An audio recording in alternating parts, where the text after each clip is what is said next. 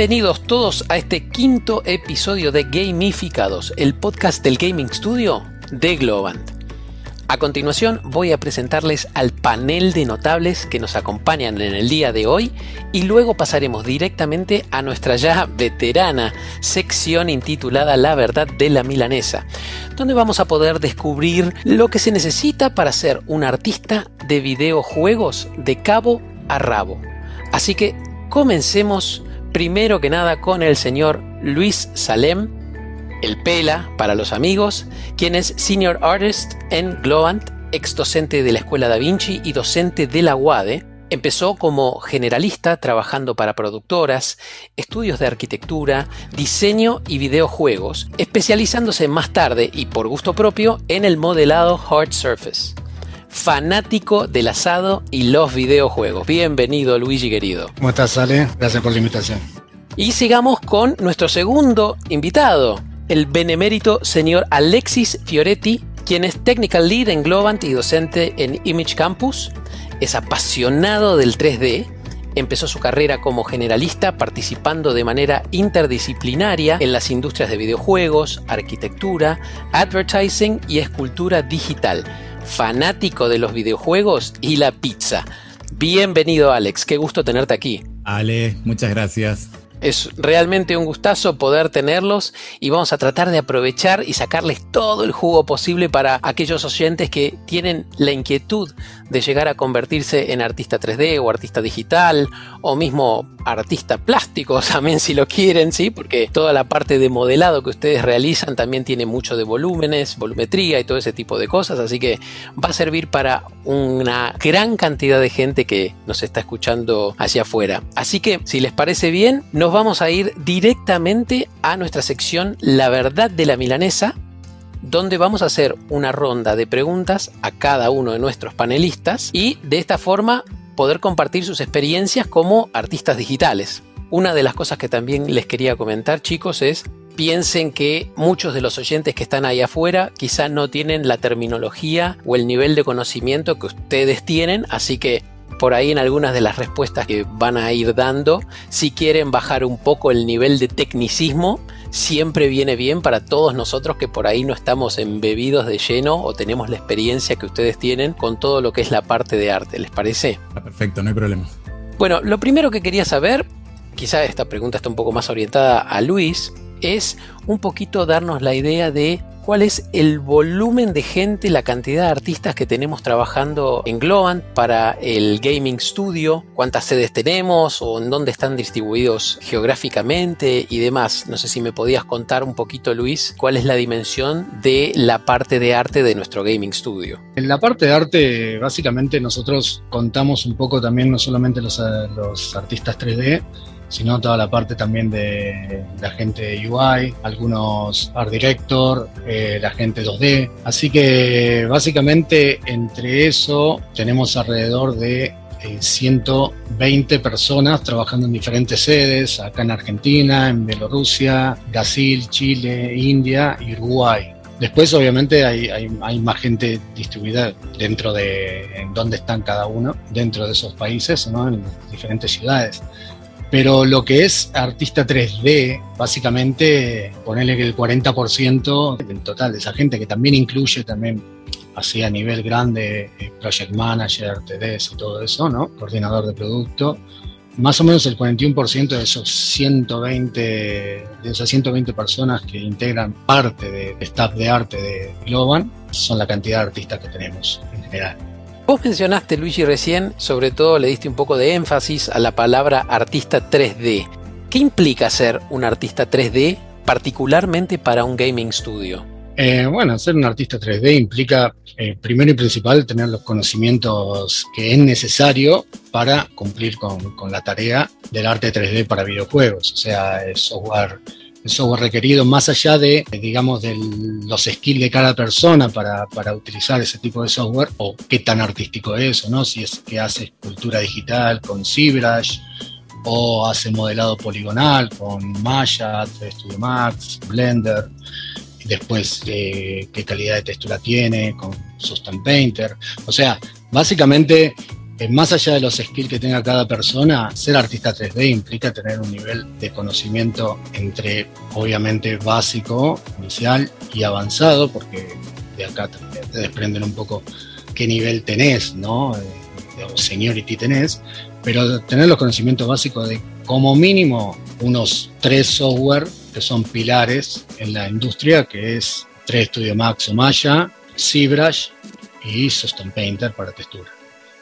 Ahora, volviendo un poquito más a lo corporativo, me gustaría chicos que si pueden me cuenten quizá el tipo de proyectos en los que hemos estado trabajando a nivel de Globant y bueno, particularmente también ustedes Luis y vos Alex, para darnos una idea del tipo de tareas que estuvimos realizando como Gaming Studio, ya específicamente para la parte de arte, ¿no? ¿Qué tipo de proyectos nos pueden contar? Nosotros estuvimos trabajando cosas que se pueden decir, ¿no? Ya finalizadas. Fue, por ejemplo, el último PBZ, en donde estuvimos haciendo toda la parte de arte y customizaciones de personajes para Electronic Arts. Y después, bueno, trabajamos con clientes como Ubisoft, Amazon, Qualcomm, ya no puedo decir los proyectos en los cuales estamos eh, relacionados. Hemos trabajado para Epic también hace un tiempo atrás. Y después, bueno, hay, hay muchas otras empresas que se acercan a, obviamente a, pedir nuestros servicios, como la Warner, y básicamente, bueno, estamos, o sea, siempre está en tratativas el estudio constantemente con clientes, en contacto con clientes y haciendo prueba de arte y todo eso. Un poco para que vayamos entendiendo un poquito más ¿Qué tipo de tarea específica tiene que hacer un artista? ¿Dónde comienza cuando de repente tiene que entregar una pieza? ¿Cómo se planifica todo esto? ¿no? O sea, si un cliente dice, bueno, de repente yo voy a tener un sistema de monetización de skins para determinado juego y quiero que me fabriquen distintas piezas, por ejemplo, para todo lo que son pantalones de un personaje. Yo tengo una propuesta como esa. Entonces, ¿el artista dónde empieza? ¿Qué es lo primero que tiene que realizar? Bueno, un poco la concepción empieza eh, en el planteo, ¿no? Una vez que vos ya sabés eh, qué es lo que querés hacer, ponele, tenés este pedido de X cantidad de pantalones o X cantidad de skins hacia un personaje, lo que tenés que analizar es específicamente la cantidad, el desarrollo, cómo los vas a trabajar entre ellos, y todo eso en realidad viene en función a un previo proceso de concept, ¿no? La idea primero es empezar a tirar algunos lineamientos de, cómo se va a ver, de, qué colores van a tener, básicamente una propuesta artística como para que el cliente sepa qué esperarse de la parte de 3D. Si no, imagínate que ir iterando ir haciendo este tipo de pruebas directamente sobre el proceso 3D no solo es más complejo, sino que también es más costoso para el cliente por una cuestión de tener que probar las cosas, por así decirlo.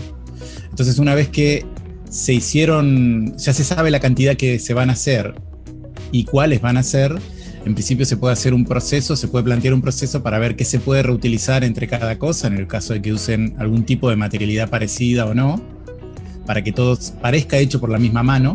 Y después, bueno, un poco el proceso que detallaba Luis hace un ratito, eh, si es un pantalón específico nuevo que hay que modelarlo, bueno, va a pasar por el workflow, o digamos el lineamiento clásico que vendría a ser el modelado, el ZBrush, texturización en Painter, y bueno, vas armándolo, ¿no? Cuando ustedes hablan, por ejemplo, de ZBrush, modelado y demás, ¿qué son esas tareas técnicas específicamente? Cuando hablamos de modelado, ¿qué es lo que hacen?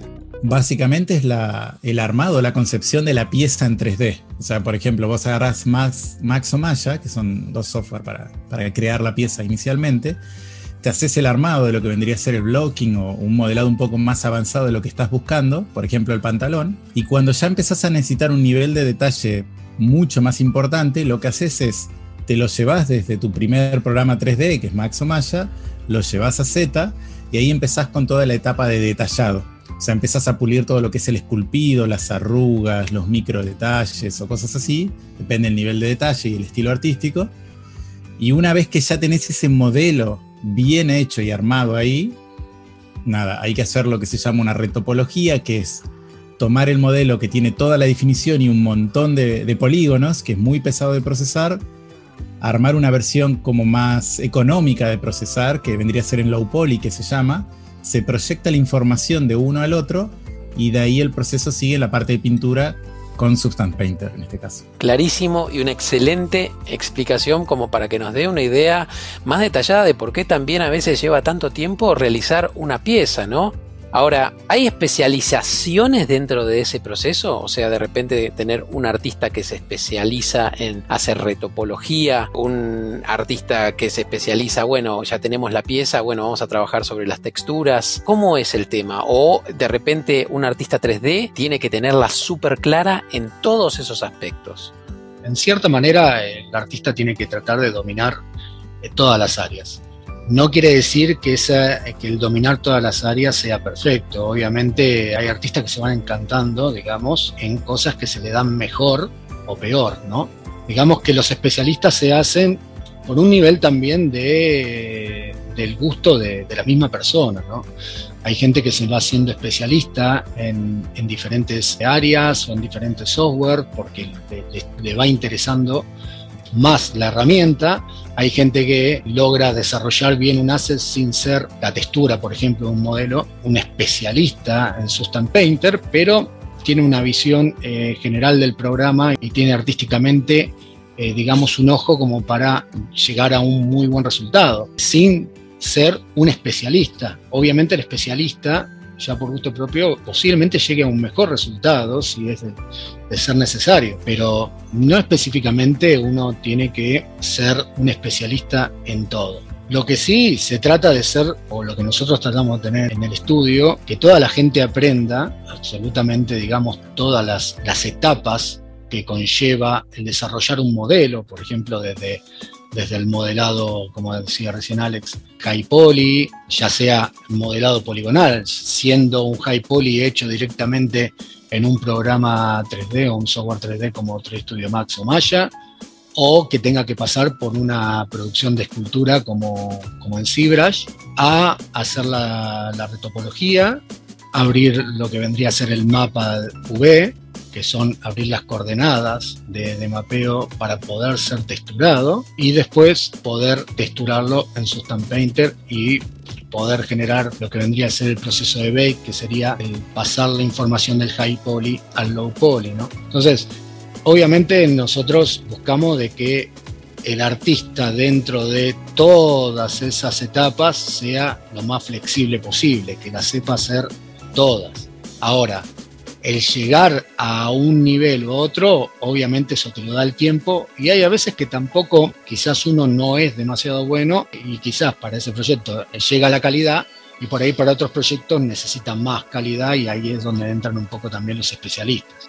Después hay cosas muy específicas como que un proyecto requiera que vos utilices Marvelous Designer, que es un creador de simulaciones de tejido, de ropa, para hacer ropa, como hablábamos antes del ejemplo de los pantalones, y que por ahí no sea escultura directamente de los pantalones o modelado poligonal, sino que requiera de que todo se haga con un software específico que es Marvelous Designer.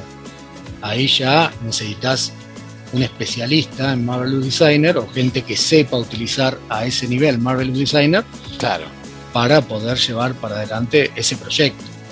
Ahora, lo que es, sí, el artista, y tiene que saber manejar, digamos, o, desenvolverse lo mejor posible en todas las etapas que mencioné anteriormente, que conlleva llevar un modelo desde el blocking, poly, hasta la textura de ser requerido.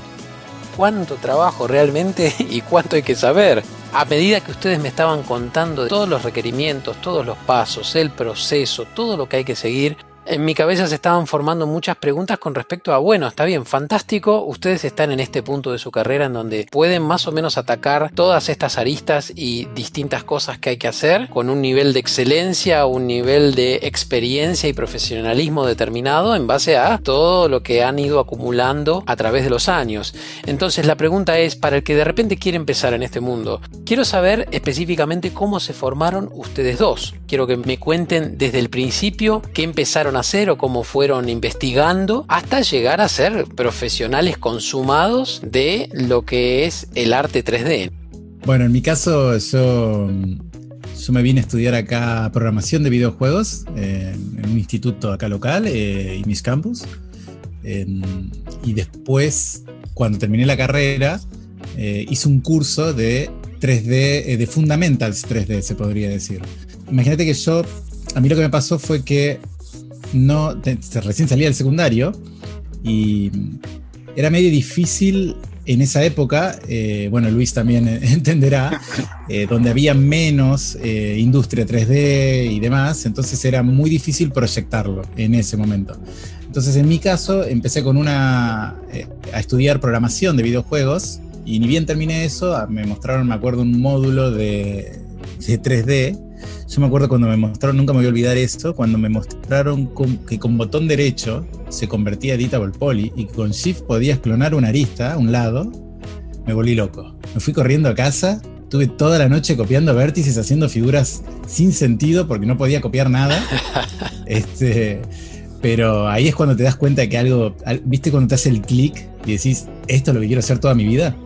Este, Así que bueno, en mi caso fue eso. Empecé con una base de programación y que me, sirvió, me sigue sirviendo hasta el día de hoy porque lo he implementado para hacer eh, Max Script, que es para hacer mm, herramientas dentro del programa 3D, que me automatizaron tareas. O bueno, tener un diálogo por ahí con programadores y demás, eh, donde a mí me permite entender qué hacen ellos o yo poder expresar algo que necesito sin estar pidiendo una locura, ¿no? Eh, de, alguna manera poder estar un poquito más en sintonía con eso. Eh, y después, una vez que hice la carrera o el curso este de 3D, de ahí en adelante, por lo menos en mi caso, fue todo autodidacta. Fue YouTube, Google, foros y, y páginas de 3D, de todo lo que había, hasta el día de hoy.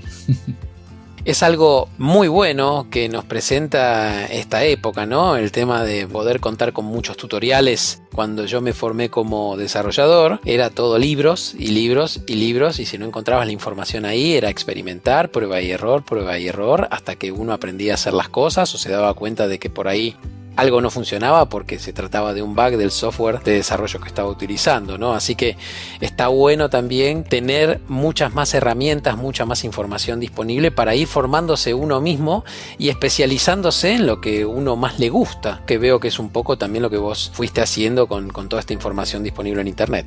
Sí, sí, totalmente. Yo creo que hoy en día eh, hay tanta cantidad de información que uno podría simplemente abrir Google y empezar a encontrar absolutamente todo lo que necesita para hacer cualquier tipo de especialidad. Lo que sí tiene bueno, a veces creo yo, eh, alguna capacitación previa, más que nada, es por una cuestión más de orientación, más que de la información en sí. Porque hay veces que uno no sabe muy bien qué, qué, qué, es el programa que tiene que agarrar, por qué vas a agarrar ese programa. Además te ayuda a conocer gente, te mete en el ambiente ese tipo de cosas creo que todavía son las que permiten que uno por ahí eh, le sea un poquito más ameno el pasaje, pero de ahí en adelante creo que todo lo que quieras encontrar está en internet. Es un acceso bastante copado, la verdad. ¿Y vos, Luigi, cómo te formaste? Y básicamente con, Alex somos más o menos de la misma época, creo que soy más viejo, pero, pero más o menos estamos por ahí. Eh, yo empecé, yo tuve como varias etapas, porque en realidad empecé como de muy chico a interesarme, cosa inexistente, eh, sobre todo porque en Buenos Aires es, más fácil, pero bueno, yo soy de Mar del Plata, así que imagínate que si acá no existía en Mar del Plata menos. Es un poco, siempre me interesó dibujar en la computadora, eso es lo que yo quería, dibujar en la computadora. Que dibujando soy malísimo, pero dibujar era lo que quería. Después, bueno, te va llevando un poco eh, todo lo que, cómo va creciendo la tecnología, cuando veías eh, películas como Toy Story o todo eso, eh, te, te, va llevando a decir, bueno, yo quiero hacer eso, ¿no? Te guía para hacer eso. A los 15 años encontré un curso de 3D Studio, que en ese momento era 3D Studio Release 4, era una de las las primeras versiones que trabajaba bajo DOS, en donde pude llegar a hacer ese curso de 3D, ahí tuve el contacto con lo que fue el 3D en sí.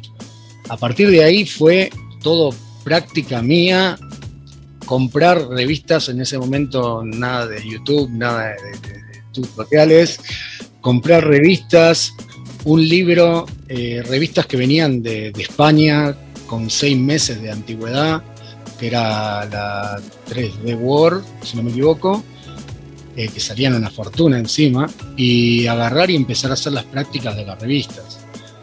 Así es como me empecé a formar hasta que salió el primer Max y todo eso, y bueno, me seguí formando con algún que otro libro que encontraba. Todo esto me llevó a, a irme a España a especializarme con el tiempo, obviamente. Pude lograr estudiar en una escuela de, que recién empezaba, recién abría, que se llamaba Nimun, que ahí fue cuando tuve el primer contacto con todo lo que fue el modelado para videojuegos. Y después, bueno, a partir de ahí también volvió a ser más autodidacta, obviamente para, para ese entonces ya YouTube quizás no estaba en plenitud todo lo que era eh, los tutoriales ¿no? de, 3D y todo eso, pero bueno, ya podías conseguir más información y fue prácticamente todo autodidacta, hasta que creo que una de las, de las mayores fuentes también de formación es el hecho de, de entrar a trabajar en una empresa. Y una vez que entras a trabajar, bueno, ahí ya es otro mundo, porque ahí ya te empezás a especializar, te empezás a codear, te empezás a, a, entender cómo trabajan los otros, artistas, a aprender muchísimo, a trabajar con las plataformas, porque hasta que no empezás a trabajar no hay como un, no hay, no hay ese choque con la, con la realidad, ¿no? Mientras uno va haciendo, obviamente va creciendo y va mejorando, pero hasta que uno no entra a una producción, eh, realmente no se choca con la realidad de saber cuánto tiempo que tiene que dedicarle a cada cosa, de trabajar con tiempos de entrega, de trabajar, eh, digamos, de llegar a una cierta calidad. Ahí ya es cuando uno empieza a aprender mucho más de, lo que es el proceso real de 3D y obviamente de, de conectarte con otros artistas que eso enriquece muchísimo. Hay otra pregunta que quiero hacerles chicos que tiene que ver un poco con sentirse orgulloso del trabajo que ustedes realizan. ¿Les viene a la mente alguna pieza en particular que ustedes hayan realizado, hayan modelado y hayan finalizado y entregado de la cual se sienten muy orgullosos o de repente algún proyecto en particular en el que hayan trabajado que recuerdan con orgullo? Bueno, qué pregunta, Ale. Em, mirá, tengo un proyecto medio, medio extraño por, cómo fue la, la recepción a, en un primer momento. Eh, fue un proyecto que se llamó Fishing Kings. Lo hicimos en la época de Gameloft, cuando estaba acá en el país. No sé si eh, conocen Gameloft. Es, una empresa de desarrollo de juegos de celulares. En ese momento era, creo, la número uno y trabajaba incluso en toda la parte de ports de juegos de Ubisoft. Y mm, veníamos de hacer el port de Hawks, eh, no sé, Siberian Strike, veníamos a hacer ese tipo de juegos, estábamos muy motivados, allá por la época del iPhone 3 más o menos. Y cae un proyecto nuevo, nos llaman a, un grupo de personas y nos dicen, bueno, este va a ser el próximo proyecto que van a tener que desarrollar. Es un juego de pesca. Imagínate, nosotros dijimos, pero juegos de autos, aviones, juegos de disparo. ¿Por qué nos toca a nosotros el de pesca? ¿Qué está pasando? Entonces fue tipo, nos miramos entre todos y dijimos, ¿qué onda este proyecto? Bueno, cuestión que fue tan gratificante toda la experiencia como equipo que terminó siendo, creo yo, uno de los, de los proyectos en, los que más cómodo me sentí. Y además de todo eso, funcionó muy bien. Cuando lo lanzamos, me acuerdo que eh, todas las calificaciones estaban en 4 sobre 5, 9 sobre 10, 10 sobre 10. Eh, excelentes reviews, el mejor juego de pesca hasta el momento para, bueno, para celulares. Por muchos años siguió rankeado como el, mejor. Fue como un proyecto que dio esa sensación de, qué loco, yo no tengo ganas de hacer un juego de pesca, la verdad. Además de pesca, este, de todo lo que se podía venir, para lo que estábamos esperando, justo uno de pesca era el que menos estábamos, el que menos se nos ocurría, ¿no? Y nada, fue más lo increíble que fue la experiencia, porque la empresa nos dejó hacer una especie de jornada de pesca. Le propusimos a ver como para endulzar un poquito la cosa, le dijimos, ¿podemos hacer, no sé, un par de días de pesca? Sí, sí, vayan. Wow. Nada, nos dieron una mano como para ir después, les contaré, pero nos dieron una mano como para que podamos llevarlo a cabo y fue una experiencia tan buena esa, unificó tanto al, equipo que después todo el resto del proyecto funcionó increíble. la verdad que fue muy muy bueno. Así que no sé si es una experiencia que realmente nos haya costado tanto. No sé si es la que estoy más orgulloso, pero sí por lo que fue, por lo que representó en un principio y cómo terminó siendo, es una de las que me siento más orgulloso. Eh, lo mío fue más un unipersonal y también fue por el tema del desarrollo que, llevó. digamos, en el proceso de que yo terminé en una empresa, que era en ese momento Igualgamos, eh, que era una empresa de videojuegos, hasta antes de entrar en Globan tuve un proceso de más o menos unos cinco meses y el trabajo fue para una productora que se llamaba o se llama, la verdad que no lo sé, Nuts Studio y me llamaron para hacer para una gráfica, en realidad era una editorial que estaba en España, se llama Sol 90, tenía que hacer una infografía de la Sorbonne de Francia. Y básicamente cuando fui a la entrevista del cliente, me dieron no sé, las fotos que tenían de la Sorbón, las referencias, y era, no sé, una puerta y una ventana. Así que básicamente le digo, ¿esto es todo lo que hay? Eh, sí, no hay mucha info, me dicen, en internet. Bueno, voy a buscar, querían que, obviamente que, que, le estimara el proyecto con una puerta y una ventana, siendo, no sé si conocen la Sorbón, pero son como ocho cuadras a la redonda, más o menos. Estaba un poquito complicado. sí. Así que, eh, nada, me fui y sí, tenían razón. La verdad que no había información realmente de, lo que era la Sorbón, porque fue tantas veces construida y destruida por las guerras que la verdad, y es una de las, de las universidades, si no es la universidad más antigua del mundo. Así que eh, con mi foto de la puerta y de la ventana, me empecé a ingeniar cómo tratar de llevar para adelante el proyecto en tres semanas que tenía, que había pasado, ¿no? Más o menos en terminar el trabajo. Y la verdad que, nada, lo que hice fue, empecé obviamente lo que no se debe hacer, que es la casa por el techo, ¿no? Lo que hice fue irme a Google Maps, que gracias a Dios eh, existía, y me puse una vista aérea de la Sorbonne, como para darme una idea de, del tamaño que tenía, ¿no?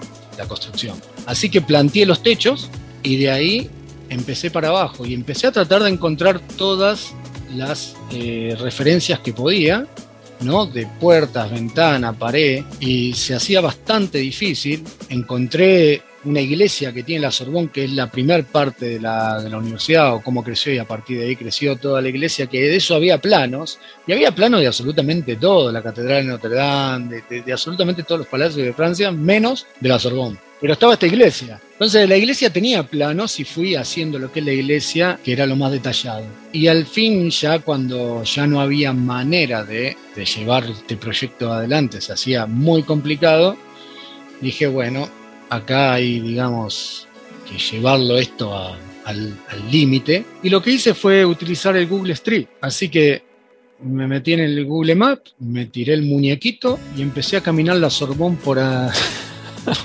por las calles virtualmente y iba modelando así. O sea, agarraba, miraba, contaba las ventanas, más o menos me hacía la idea de cómo, cómo era la ventana. Trataba de encontrar una referencia cuando no veía bien la ventana y si no, bueno, nada. Desde donde estaba, miraba la ventana y trataba de, de entenderla. Y así me recorrí la Sorbón por toda la calle modelándola. Salvado por Google Street. Con Google Street, exactamente y gracias a Dios que existía, porque si no iba a ser un trabajo. Les hago una pregunta un poquito distinta. Sabemos que todos tenemos un favorito en un rincón del corazón, así que yo quería saber cuál es el estudio de gaming que les vuela la cabeza con respecto al arte que entregan en sus juegos. ¿Tienen algún favorito? Y en mi caso, sin lugar a dudas, es Naughty Dog. Me encanta todo lo que hace esa gente. A mí me gusta mucho lo que es eh, este, el estilo realista y, ellos tienen un intermedio ahí entre hiperrealismo y realismo que es, es excelente. O sea, para mí, Naughty Dog. Coincido también con Alex. También me gusta todo lo que hace el estudio de Santa Mónica, que es muy bueno también. Pero coincido en que realmente sí, tiene una calidad inmensa. Lo que pasa es que hoy en día un poco se, se desvirtúa porque hay mucho arte tercerizado, ¿no? Mucha industria de estudios que se realizan. Obviamente ellos dan el visto bueno para las cosas, pero está claro que hay un montón de estudios que hacen outsourcing y utilizan artistas de mucha calidad. No, no sé si es específicamente un estudio, pero, pero yo creo que coincido en eso. También me gusta mucho lo que, que hizo el metro y la calidad que tienen los, los últimos modelos, que la verdad que tienen una calidad impresionante también.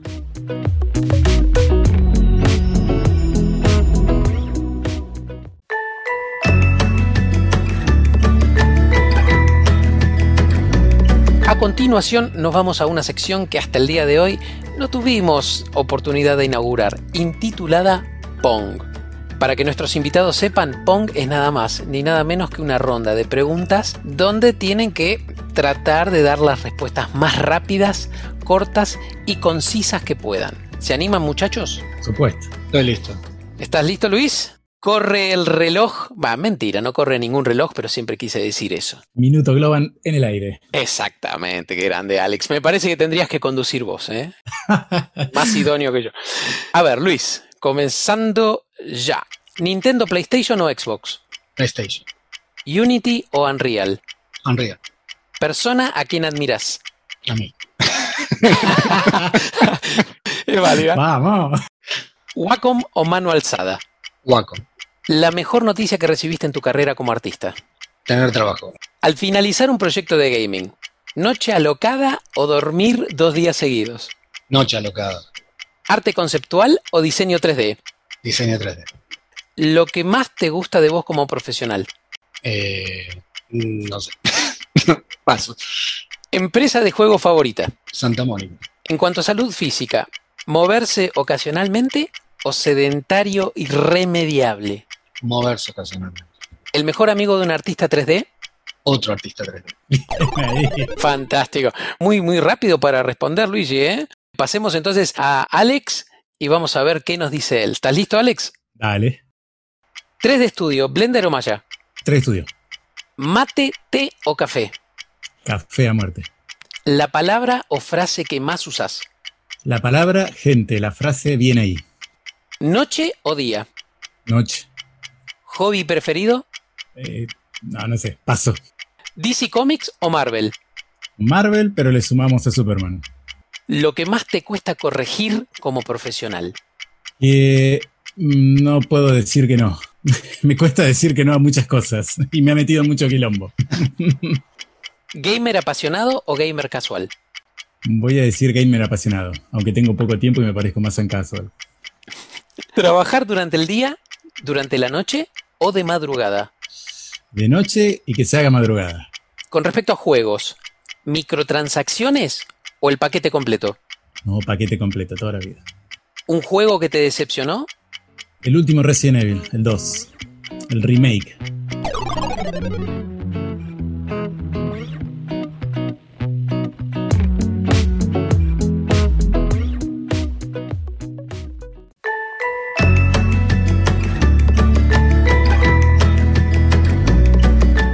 Esto ha sido todo por hoy en este nuevo episodio de Gamificados. Les agradecemos el haber estado ahí del otro lado y esperamos que hayan podido pasar un buen rato junto a nosotros. Antes de despedirnos, quería agradecerle a Luis y a Alexis por estar aquí con nosotros y permitirnos conocer un poco más sobre la vida y obra de un artista digital y sobre el papel fundamental que juega en la industria de los videojuegos. Muchas gracias Luigi y muchas gracias Alex, un gusto tenerlos aquí con nosotros. Muchas gracias a vos, Ale, por la invitación y como siempre, cuando quieras, por acá estamos. Igualmente digo, vale, la verdad muy entretenido. Gracias por todo. Y en caso que les haya picado el bichito de la curiosidad, no se olviden de visitarnos en globan.com. Nos vemos en el próximo episodio.